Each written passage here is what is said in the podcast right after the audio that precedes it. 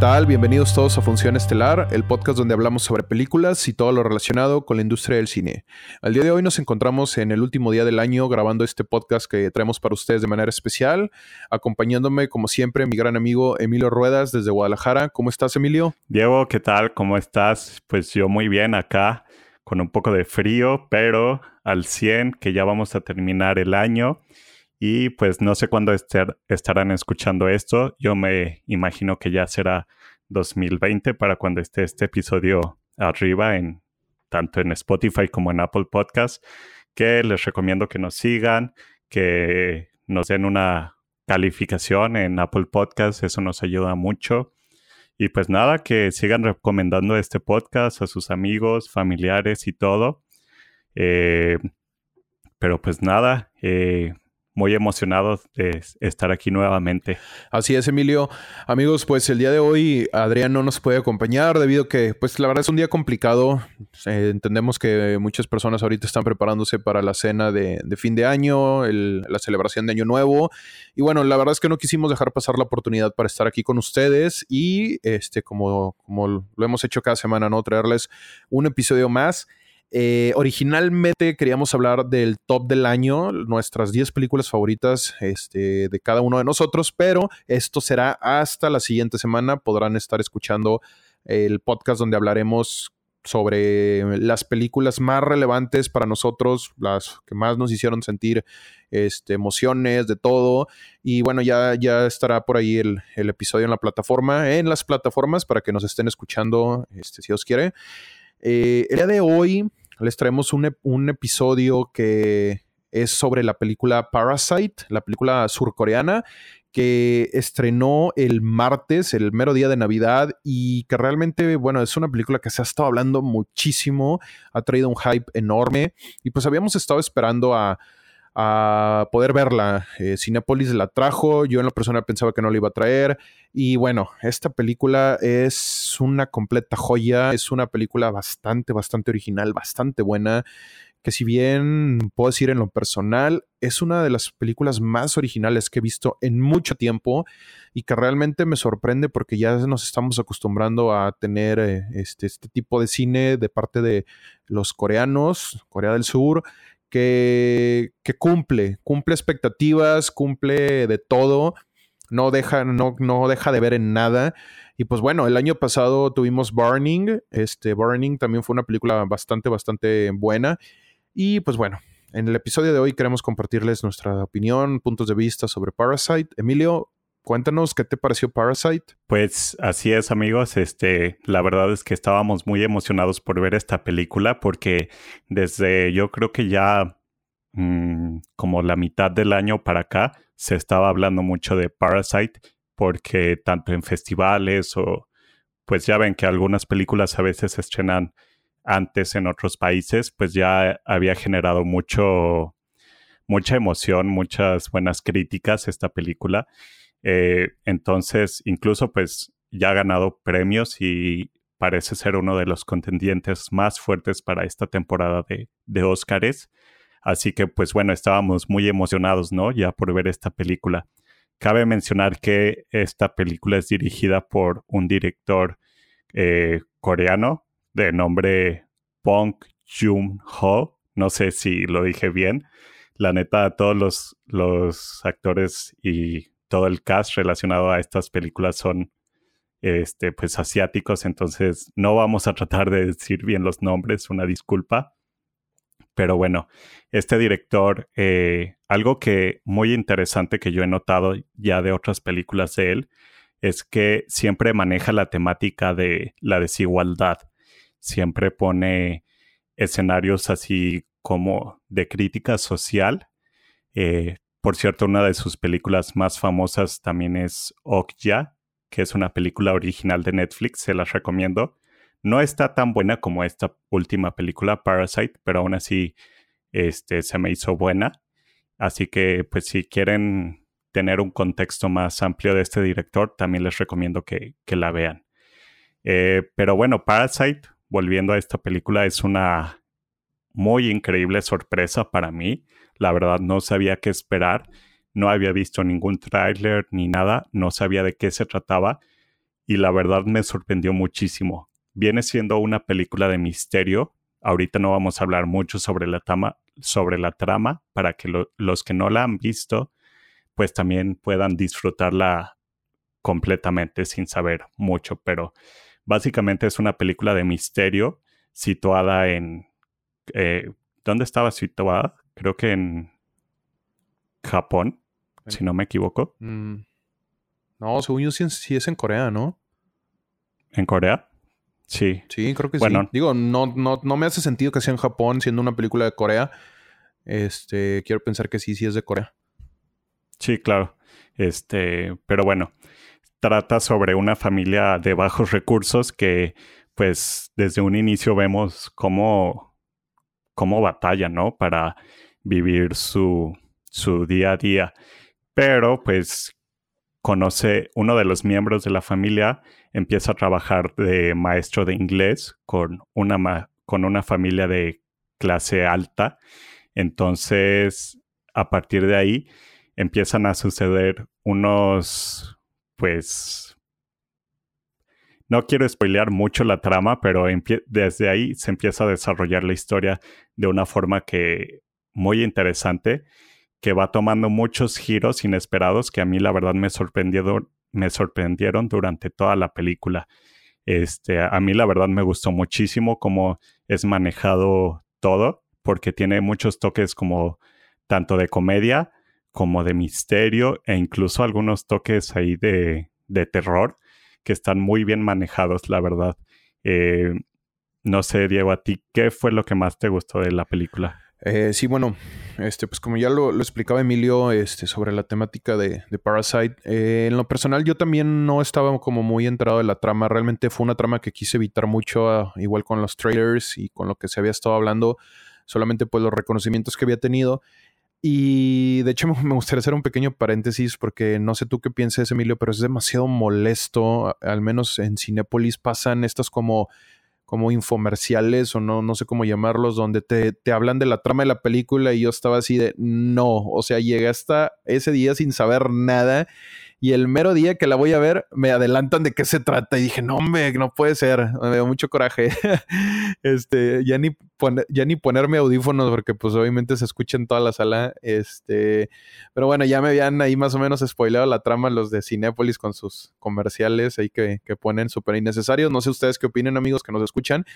Pero eh, a mí me gustó mucho la temática de la película, que como te decía, o sea, realmente no sabía bien a qué me iba a ir a meter pero me gusta mucho porque se maneja esta distinción de clases sociales de una manera muy original. O sea, creo que lo hemos visto en muchos tipos de películas, pero la forma en que el director maneja esta, esta distinción, este como pues tratar de igualar eh, clases que son totalmente diferentes, que tienen una cultura, incluso en la misma cultura este, de, de los coreanos, la cultura asiática, pues hay diferencias, ¿no? Entre este, las clases sociales altas a las clases bajas, ¿no? Eh, me gustaron mucho las actuaciones. Eh. Debo decirte que una también de las cosas que me encantó y yo creo que fue lo que más disfruté mucho fue este, la, los settings, ¿cómo decirlo en español? Eh, la escenografía. El hecho de, de, que hayan grabado en, en, una casa tan preciosa, en lo personal, los interiores de la casa de esta familia este, mucho dinero. Me gustó mucho eh, las tomas que se hacían ahí en el interior. Qué, qué belleza. Siento yo que técnicamente es muy, muy buena. Eh, la, la, simetría que había en las tomas era perfecta. Realmente es un trabajo directorial muy, muy bien hecho. Eh, tanto el guion, tanto los aspectos técnicos, la cinematografía, son cosas yo que, que disfruté muchísimo, que destaco. Y fíjate que la película me encantó. En lo personal quisiera verla de nuevo porque a pesar de que me encantó, no considero que es perfecta. Y sí tengo películas que, bueno, ya lo hablaremos en el, en el top 10 del año, que las considero perfectas, que no les podría agregar algo más. Y a Parasite siento que le puedo agregar algo más, pero todavía no sé qué es. He intentado procesarla y no, no sé qué es. Quizás la tengo que ver otra vez este, para decir, bueno, no necesita que se le agregue nada más. Eh, ¿Qué digo? Me, pasó con una que otra película, pero sí, esta película, les digo, es, bastante original. Eh, yo sí les recomendaría que la vieran. vale mucho la pena y es bueno salirse un poquito de lo cotidiano que nos da Hollywood. Que digo, hay películas muy buenas que nos ha dado Hollywood, pero casi siempre las películas extranjeras que pasan por toda este, esta competencia ¿no? del Festival de Cannes eh, son películas que nos, nos traen nuevas perspectivas al cine y hay que valorarlas por lo que son. Sí, la verdad, eh, a mí me encantó este que por cierto, ya tengo el dato aquí. Este, la película se sitúa en Corea del Sur, obviamente, y pues sí, este, el director es surcoreano. Eh, pero bueno, no sé por qué tenía la idea de que era japonesa la película. Perdonen mi, mi, ignorancia. Es que, es que fíjate que de repente como que sí tienen, sí tienen tintes así que te hacen creer que son japoneses, pero no, incluso, no, bueno, no estoy muy familiarizado con el cine japonés. Si hay películas ahorita que lleguen, o sea, películas actuales que trasciendan, pero creo que los, los coreanos están haciendo muy buen cine, los chinos también. Este, y pues bueno, digo, esta película en lo personal la, la disfruté mucho. Y pues bueno, Emilio, no sé si quisiera que, si quisieras que pasáramos a la parte de spoilers, este, ¿qué te gustaría que revisitáramos? Este, antes de, pasar a esta parte de, spoilers y todo esto, eh, quisiera dar como, pues, una opinión así ya, una, una breve conclusión sin spoilers. Y la verdad, Diego, yo, yo contigo, este, tengo muchos pensamientos en común, pero yo sí, a mí en lo personal sí me pareció una película casi perfecta. Este, me gustó mucho las actuaciones de todo el elenco. La cinematografía para mí fue increíble, sobre todo los contrastes, ¿no? De cómo se maneja cuando están en la casa de la familia adinerada, como en la familia, pues la principal, ¿no? De bajos recursos los contrastes se notan muy cañón, pero no está manejado de una forma, este, no sé, muy cliché. Siento que aquí está muy bien manejado, incluso en las tomas, cuando están juntos, tanto la familia de bajos recursos, cuando tienen interacciones con, con la familia de altos recursos, este, la forma en que está situada la cámara eh, te da como un, pues, una indicación, ¿no? De que ellos por ser más adinerados, pues como que están superiores y la cámara te lo indica, ¿no? De que contrapicados y cosas así. Entonces la fotografía yo creo que es lo mejor que he visto este año. Definitivamente. Y la música también. La música está increíble. Sí, Fíjate que eh, algo que, me gustó eso que mencionaste, ¿no? Como a través de la, del lenguaje cinematográfico se habla mucho este, de, lo que, de lo que la película te muestra, ¿no? Las diferencias que hay entre las clases sociales. Fíjate que algo que me llama mucho la atención es que la familia de dinero, la familia adinerada, era una familia como muy inocente, como mensa hasta cierto punto, como muy, muy, este, eh, ¿cómo decirlo? Pues no, no, no inocente, pero pues se dejaban guiar mucho, ¿no? Por lo que la otra familia, la familia este, bajos recursos, pues les, ahí les decía, ¿no? Eh, en lo personal, a mí me, me, gusta mucho todo esto que, dices. Eh, considero que son puntos muy fuertes. De hecho, no considero que haya un punto como débil. El final, eh, en lo personal, me gustó. Este también. Y te digo, pero hay algo que me hace falta como decir es que esta película es perfecta. Porque yo la tengo ahorita igual que tú, casi perfecta. Pero, por ejemplo, yo te pusiera, no sé, Dolor y Gloria para mí fue una película perfecta en todos los sentidos. Entonces, yo quisiera que esta película a lo mejor decir, bueno, ya la vi otra vez, ya puedo decir si es perfecta o no lo es, no es perfecta, ¿no? Pero bueno, eso no quita que sea una, una buena película, ¿verdad? Em, a ver, entonces vamos dándole una calificación para pasar a los spoilers. Ajá. Eh, ¿Cuánto le darías, Diego? Nueve. ¿Nueve? Sí, sí, sí. ¿Tú? Este, yo la verdad sí le doy un 10 de 10. Digo, no creo que sea la película más perfecta del mundo, pero yo la disfruté muchísimo. Para mí me sorprendió en muchos aspectos y cumplió pues como la mayor parte de los requisitos que como que tengo al ver una película para disfrutarla. Entonces, la verdad sí le doy un 10 de 10. Pero bueno, amigos, vamos pasando spoilers para este pues hablar a detalle sobre la trama. Sí, la verdad, este, bueno, amigos, como veníamos contando, ¿no? Esta película está llena de sorpresas. Es una película que realmente Eh, trae una, una, trama bastante original. Yo desde, hubo un momento que me, que me sorprendió mucho. Y, y, es que, bueno, vemos que esta familia, este, la de bajos recursos, discúlpenos, no queremos dirigirnos con los nombres porque la verdad los encontramos bastante confusos y no queremos hacer esto más confuso sí. de lo que ya es. Entonces vamos a decir, la familia de bajos recursos, la familia pobre, la familia rica de altos recursos. Entonces, lo vamos a manejar así. Emilio, ¿qué te parece? Sí, me parece bien, la verdad, porque no vamos a tratar de decir los nombres. Sí, no, es bastante complicado, eh, la verdad. O sea, si de repente en inglés, ¿verdad? Pero ya, sí. ya lo estaremos este, manejando así, ¿no? Entonces, vemos que esta familia, pues es una familia que realmente está en la pobreza, ¿no? Yo creo que comparando lo, la pobreza, pues aquí en México y la de Corea, pues no se ve que estén como muy diferentes de lo que vivimos aquí y vemos cómo esta familia eh, se empieza a involucrar de cierta manera eh, con, con, la familia de, de, altos recursos, que no es así una, un, una llegada directa, ¿no? Primero empieza el hijo, bueno, la, la, familia está compuesta por el papá, la mamá, el hijo y la hija. Y llega, llega este, el hijo, llega un amigo suyo y le dice, oye, ¿sabes qué? Queremos, este, quiero que le des clases a, a una chica a la que yo le daba clases, ¿cómo ves, no? Entonces, él va recomendado, va a, con esta familia rica y vemos cómo, pues poco a poco él comienza a meter a los miembros, al resto de la familia, con la familia de los de altos recursos, ¿no?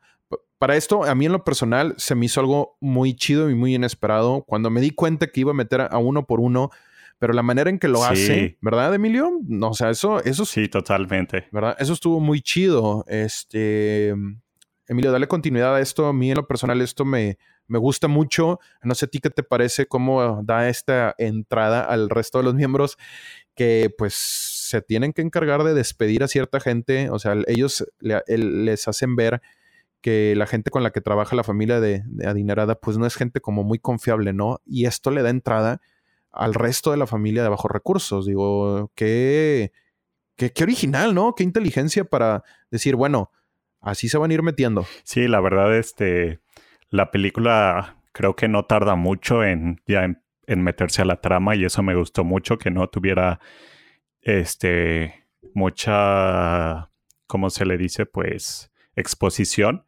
Y siento que la exposición que hay te lo, te lo va diciendo de que la fotografía, o sea, son cosas muy sutiles que dices, ah, ok, este es el contexto y ya la película va en, este, progresando muy rápido, que eso fue lo que me gustó, porque no sé, de cierta forma yo pensé que iba a ser algo más lento y no, al contrario, es una película con, no muy rápida, pero sí lleva su, su buen tramo, este, su buen ritmo, perdón. Y como tú dices, Diego, o sea, tú te vas dando cuenta poco a poco del plan que tenía este chavo de encargarse que los que ya trabajaban con la familia adinerada tanto el chofer, la ama de casa, este, maestros de los niños y así, sean despedidos poco a poco para que ellos a recomendación, este, sin que los ricos supieran, iban metiendo de que a, su propia familia, ¿no? Y esto se me hizo de súper interesante, la verdad. Y, pero aún así, cuando tú crees que ya sabes más o menos por dónde va la cosa, te lo cambian bien cañón con otros plot twists. Por ejemplo, nunca me iba a esperar que en el sótano de la casa hubiera un escondite donde hubiera este donde aquí habitaba el esposo de la ama de casa anterior. Y de aquí la historia se va desarrollando bien cañón de formas que, que no tenía pensado, la verdad, que iban a pasar. Por eso me gustó tanto, porque tú como que te vas haciendo tus ideas de lo que va a pasar en la trama, pero luego, luego la película te lo cambia bien rápido. Sí, exactamente. Y creo yo aquí el, el conflicto clave de la película es que cuando la familia, de hecho, el póster de la película dice act like you own, like you own the house. Eso. Órale, no me sabía eso. Sí, sí, sí, sí. Eso, eso está muy chido. O sea, se me hace una frase muy chida este, como haciendo realmente un statement de lo que es la película. Y aquí el conflicto, porque pues digo, no queremos extendernos mucho el, día de hoy, eh, pero queremos como dejarlo así como muy en claro, ¿no? Es que la familia se encuentra en una situación muy apretada porque la, la, que pertenecía a la casa, que era la ama de llaves, es despedida, según esto, por una enfermedad. Y resulta que ella tenía escondida, eh, había escondido a su esposo en uno de los, de los eh, búnkers de la casa. Entonces, cuando ellos se dan cuenta de esto, pues se hace ahí un desmadre, ¿no? O sea, creo que es donde la película une como ciertos puntos y que es lo que nos va a venir a traer el, final, el desenlace. O sea, está muy conectado ese, ese conflicto con el final, ¿no? Entonces, eh, quizás después de ver que, que, esta familia de bajos recursos, que de cierta manera ya tenía, pues ahora sí que trabajos asegurados, un lugar donde caerse, este, porque pues realmente vemos que se aprovechan de que los dueños se van a un campamento están todos en la casa y de verdad que esta parte a mí me dio mucho... tiene, mucho suspenso, neta. Neta, digo... Sí, está muy estresante en ciertas partes. Así es, y, como, como les decimos, digo, si ya vieron la película y están escuchando hasta este punto, pues no queremos volver a repetir lo mismo, pero vemos cómo se maneja todo muy bien, todo en el suspenso, este, y y eso, eso a mí en lo personal me gustó mucho. Entonces, como, como comentábamos, ¿no? Vemos este conflicto, vemos que la, la, la, el ama de casa le dice, descubre que ellos todos son una familia, descubre que los habían corrido por culpa de ellos. Y pues ahora sí que es un arma de dos filos, ¿no? Entonces, eh, para esto resulta que los dueños llegan.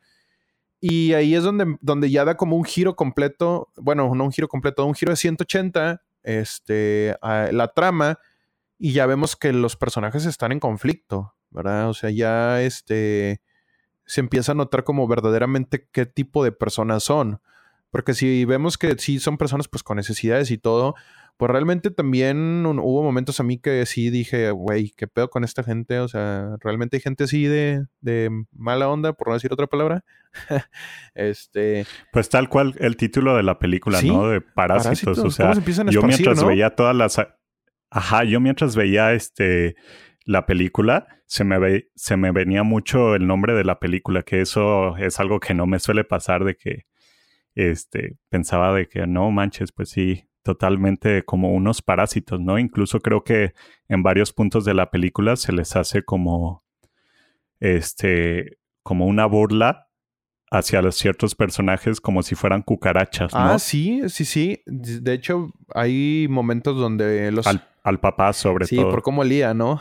Este, sí, realmente hay tonos así como muy despectivos a la clase social baja, este, y pues eran cosas que les disgustaban, ¿no? De cierta manera.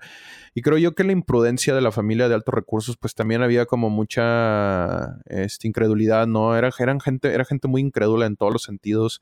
Eh, se creían todo lo que les decían. Y, y como dices tú, bueno, es que es gente de altos recursos, debería ser gente como muy ilustrada, gente con conocimientos y todo, y resulta que no, resulta que cosas muy sencillas, este, pues ni siquiera las, o sea, las dejan pasar, ¿no? Las ignoran, eh, comentarios o actitudes que toma la gente, la familia de bajos recursos. Que se me hace una, una crítica también como, este, muy acertada. No, no digo que todas las familias de altos recursos sean como muy incrédulas ni nada. Claro, ignorantes. Pero pues sí se da como el estereotipo de que mucha, muchas familias que viven en este nivel socioeconómico, pues viven en una cierta burbuja, ¿no? De, de pues incredulidad. Claro. No digo que todos, pero pues sí se da como este estereotipo. Y pues hay familias que a veces se van a aprovechar de esto, ¿no? Sí, sí, sí, exacto. Y, y, digo, ahí creo yo que también el director sabe manejar de, de, muy buena manera, este, porque pues se libran, ¿no? Se libran de ser descubiertos por la familia, porque para esto la familia regresa a la, a la casa el mismo día que se van, regresan y, digo, ya tienen ahí todo un, pues un desmadre, ¿no? Tienen que atar cabos sueltos que se soltaron este, muchísimo eh, con el descubrimiento del ama de casa. Y pues ya tienen el conflicto, ¿no? Del, del esposo que está en el búnker, de la, del ama de casa que está de cierta manera atrapada también y ellos pues tratando de ocultar la verdadera identidad y, y, vemos cómo la película sigue avanzando, pero ya como que las cosas ya están mal. No sé a ti qué te pareció, Emilio, pero ya como que el tono de la película empieza como a, no, no, no, no a decaer, no en un mal sentido, sino ya se torna como más hostil eh, el ambiente que se maneja en la, en la película, para decir después de la segunda parte, ¿no? Del, ¿qué será? Sí, pues eh, si lo dividimos como el primer acto es como toda esta parte de, de, luz, de, de, felicidad para la familia de bajos recursos, porque empiezan a ganar dinero, empiezan a comer mejor, tienen trabajo, pero después del conflicto, como que todo empieza a decaer. Vemos que se les inunda la casa. Sí. Vemos que se hace ahí un caos, ¿no? ¿Verdad? Personal. Eh, el papá ya como se, ve un poco harto y, pues bueno, o sea, ahí empiezan a suceder cosas, ¿no? Que, que pues a esta familia le, les deja de gustar, ¿no? Sí, la verdad, este, para mí cada vez la película se iba haciendo mucho más tensa al grado de que ya al final de la película, en el clímax, que sería para mí la escena más tensa de toda la, la historia, es el final, ¿no? Bueno, un poco antes del final, que viene siendo ya cuando todo se podría decir que la gota que derramó el vaso en, la, en, la, en una fiesta que organiza la familia adinerada, pues sucede toda esta masacre, ¿no? Este, que a mí me sacó. Oye, espera, espera, Emilio. ¿Qué? Ahí, este, tú te esperabas eso, yo no. Yo, la verdad, sí esperaba que iba a pasar algo intenso, pero no, no a este grado, pues, o sea, sí me sorprendió mucho.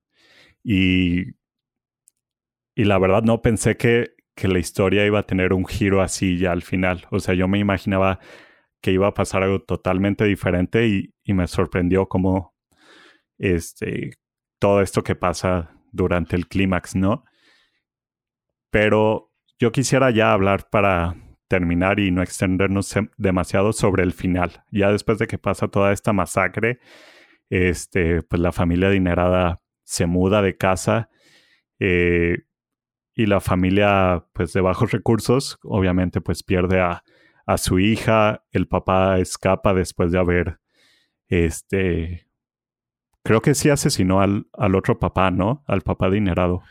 Sí, bueno, ahí te, ahí te voy a tener un tantito, Emilio, nomás para hacer el comentario, porque, este, bueno, bien sabemos que el, que el que causa todo este conflicto es, era el esposo de la ama de casa. Él de cierta manera busca venganza porque pues la, señora muere por un golpe que, oye, ese golpe estuvo gacho, güey. Yo cuando lo vi dije, ya la mató. No manches. Le metió un, le metió un patadón y cayó por las escaleras y todo y la señora muere. Digo, no se ve como tal, pero pues obviamente muere días después y él pues busca esta venganza, ¿no? Y se venga primero golpeando al hijo, que yo pensé que lo habían matado. Este, hablamos de la familia de bajos recursos, ¿no? Eh, donde lo golpea y luego sale él, sale caminando por la cocina, ensangrentado, la gente haciendo la fiesta, y pues todos en su, en su onda, ¿no? De cierta manera, hasta que vemos ahí donde el papá intenta salvar a la hija, el hombre, este, el esposo del ama de llaves, eh, le encaja un cuchillo en el corazón, el papá eh, pues trata ahí como de defenderla, falla en esto, la hija muere, pero sí, el papá mata al, señor y aparte, algo que yo ahí no terminé como de, entender muy bien, pero es que el papá mata al, señor de la, de la, familia rica, al arquitecto este, lo mata y, digo, creo yo que fue pues también por mucho tiempo donde se, burlaban de, cómo lía, ¿no? Creo que fue por esa causa, ¿no, Emilio?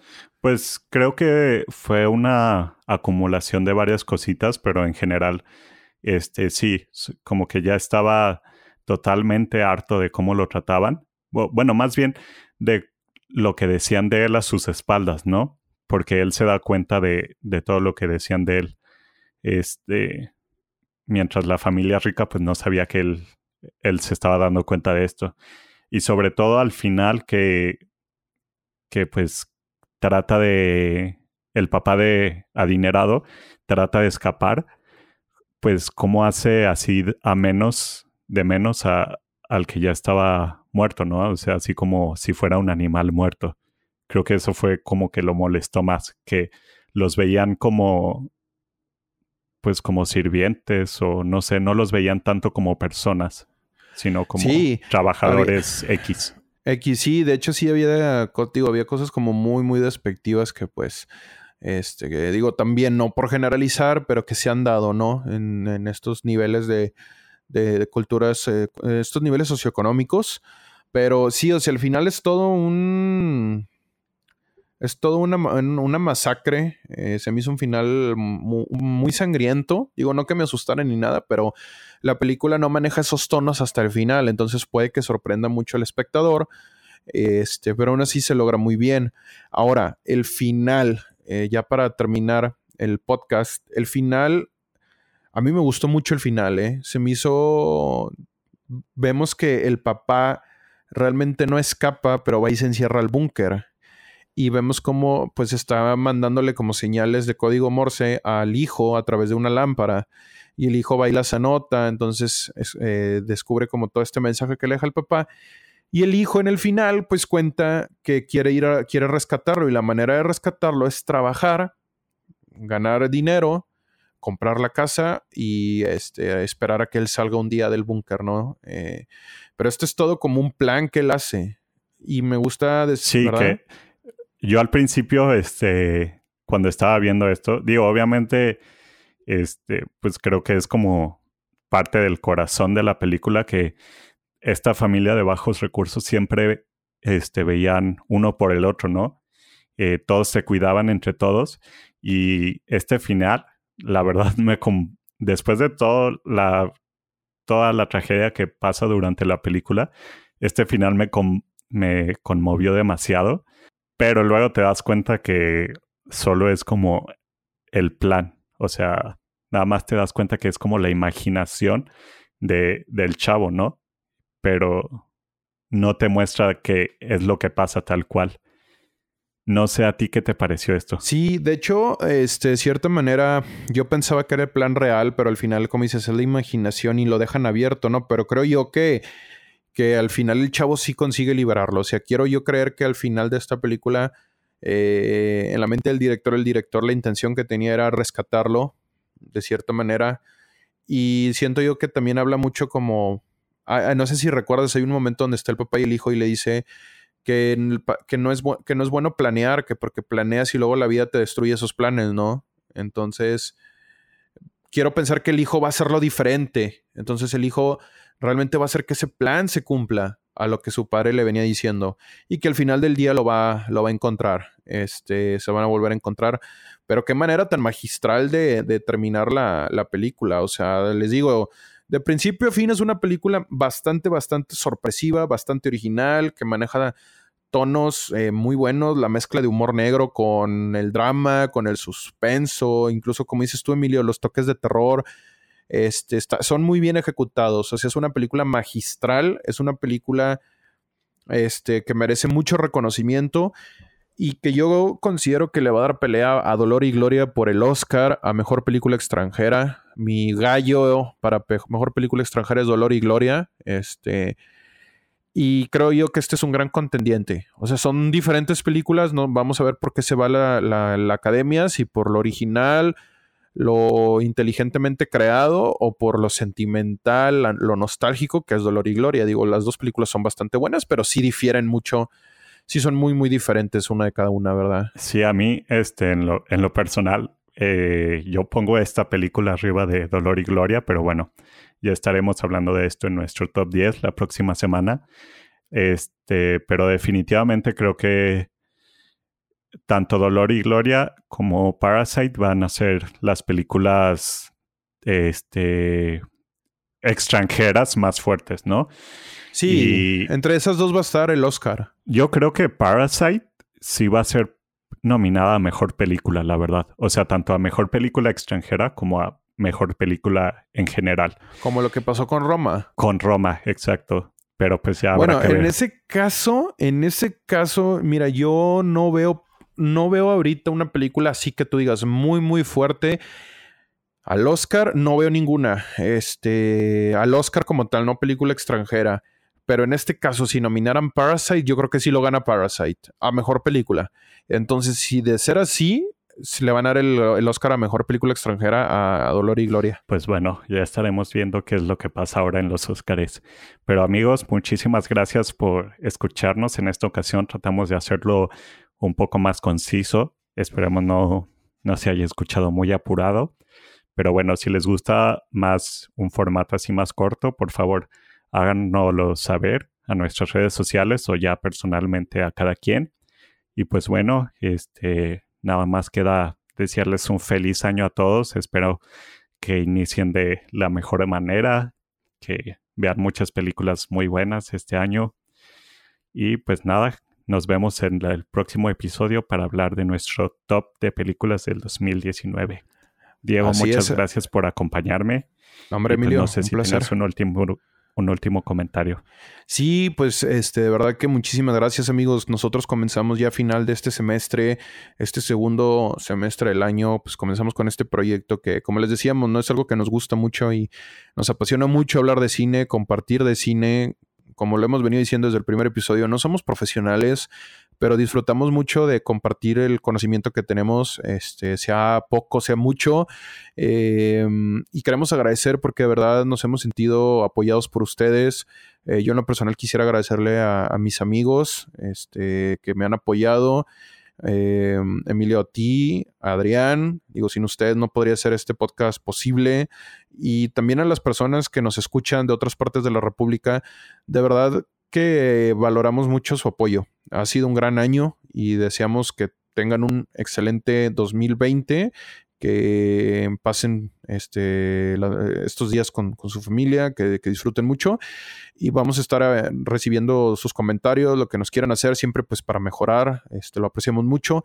Y bueno, estaremos este, teniendo un 2020 iniciando pues con todo, ¿no? Vienen los Oscars, viene el top, vienen buenas películas, eh, queremos hablar también de, The Lighthouse. Y pues bueno, ya estaremos ahí comentándoles este, al respecto más de, más de esto, ¿no? En los próximos episodios. Mi nombre es Diego Ramos, muchísimas gracias por acompañarnos, que pasen feliz año y este, nos vemos en el siguiente episodio. Muchísimas gracias y adiós. Hasta la próxima.